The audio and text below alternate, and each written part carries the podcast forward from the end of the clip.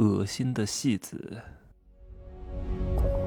没有事实，没有真相，只有认知，而认知才是无限接近真相背后的真相的唯一路径。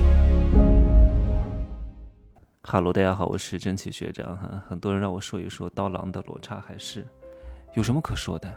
我都身体力行了，我都创作了一个故事《高傲的鲍鱼》，你们去听一听。没有什么可解释的，艺术作品千人千面，每个人的教育程度、理解程度、文化程度都不同，他看待这个艺术作品、这个文学作品，就会得出不一样的东西。一千个观众心中有一千个哈姆雷特，只不过中国人大多数都被教育傻了。啊，看了这个文章，总结一下段落大意，总结一下中心思想。你又不是作者，你怎么知道他表达的是这个意思？只不过是按照你的理解出来一个标准答案，没有标准答案，你也不需要去猜测，你当下听听，感受一下就可以了啊。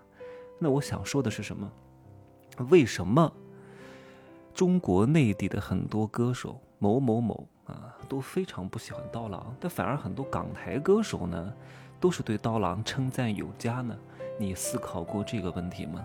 刀郎很厉害的，我虽然不是他的受众，也不是他的听众，也不喜欢他的音乐风格，但是我喜不喜欢只是我的一种主观感受。他不厉不厉害是一种客观存在，他取得的成就是有目共睹的，对吧？人家二零零二年的第一场雪这张专辑卖了两百七十万张啊，各位什么概念啊？当年的很多歌手能够卖二三十万张的销量就已经是非常牛逼了。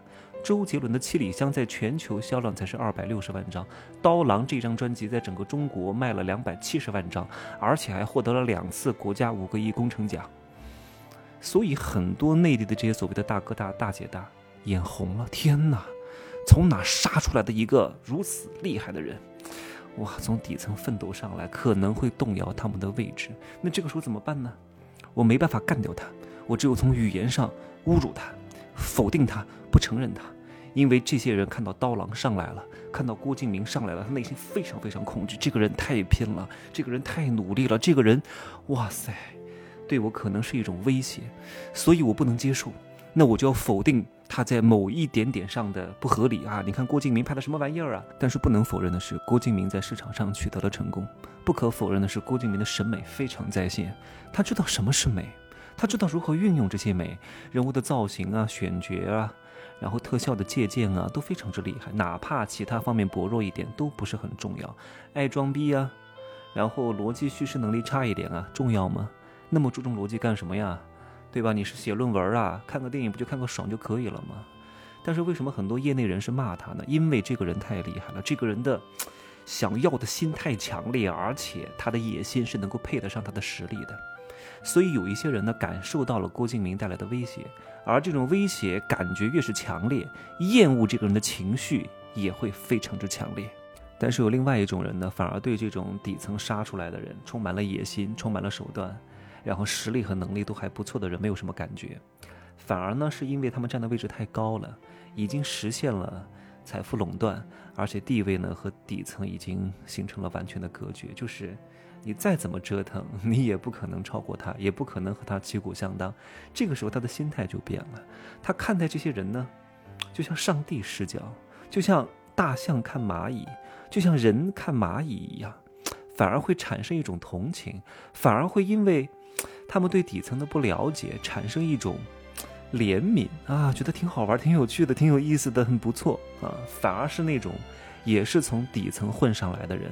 通过一路的摸爬滚打，爬到了一个不上不下的位置，占据着一些社会资源，但是呢，也非常担心自己一不留神就有可能向底层滑落的人。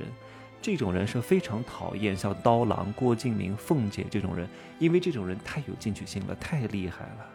稍有不慎就会影响到他们的地位，所以要对他们大加的鞭笞啊！说他们给他们扣屎盆子，说这些人没有涵养、勾心斗角、没有底线、哗众取宠，什么垃圾音乐，什么都不能听，什么都是草包等等之类的，不能承认他。反而是一些港台歌手和刀郎不在一个竞争层面，不是说刀郎比他们低，也不是因为港台歌手就高人一等，只不过他们成长的环境不同，啊，他们反而会能够站在一个另外的视角去看待，哇，这个内地的歌手、大陆的歌手很不错，很有才华，都去找他邀歌，啊，刘德华找他邀歌，然后谭咏麟夸他怎么样怎么样啊，因为，他们。就好像是一个行业，但是也不处在一个竞争生态当中。然后张艺谋呢也会请他去出席《十面埋伏》的首映礼，反而是这些内地的混得上来的这些大姐大，哇，出来一个这样的厉害草根儿，也不打扮，也不去推广，然后呢也没有明星那些架子，怎么突然就杀出来一个非常厉害的人？太可怕了啊！威胁到我了，有一种隐隐的恐惧感，所以要嘲讽、谩骂、厌恶，这都是一种防御。他在消解这些人面对这个杀出来的底层的时候，这种威胁带来的恐惧和焦虑。所以你永远不能够从女人的口中去了解另外一个女人。当一个女人说另外一个女人特别好的时候，这个女人就非常一般；当一些女人说另外一个女人特别不好的时候，呃，说明这个女人才是真正的有价值的人，真正对她有威胁的人，真正很可能特别好的人。自古女人最恨女人，女人最好不要有闺蜜，没有什么用的啊。就这样说吧，啊，拜拜。